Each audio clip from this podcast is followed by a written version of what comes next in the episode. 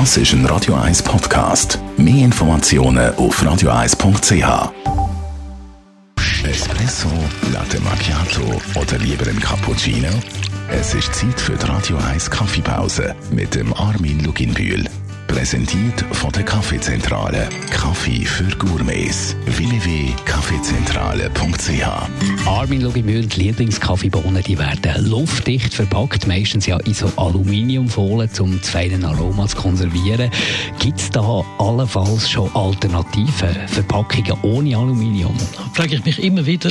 Bis vor einem Jahr habe ich gedacht, das ist gar nicht möglich. Aber jetzt äh, hat die, die Lebensmittelindustrie oder die Verpackungsindustrie einen Verbund Folien ohne Aluminium entwickelt, wo äh, so dicht sind, dass, der, dass das, was im Inneren ist, also der Kaffee nicht als Äußere drängt, also keine Alterung äh, stattfindet und auch nichts reinkommt. Also nichts heisst nicht nichts, aber auch viel, viel weniger. Äh, nichts ist wirklich dann, wenn es eine Aluminiumfolie hat, dann ist auch wirklich zack zu.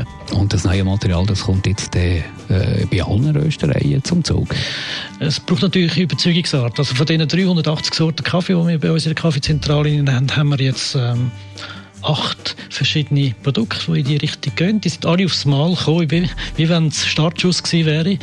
Äh, und die haben wir länger jetzt bei uns umstehen lassen und äh, haben sie aufgemacht nach drei Monaten und äh, die Qualität ist wirklich hervorragend.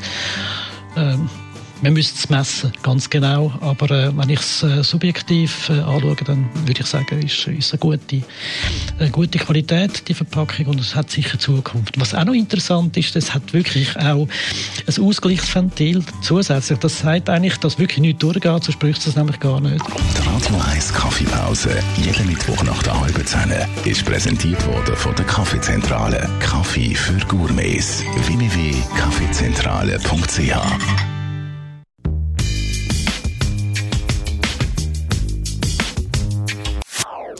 Das ist ein Radio 1 Podcast. Mehr Informationen auf radio1.ch.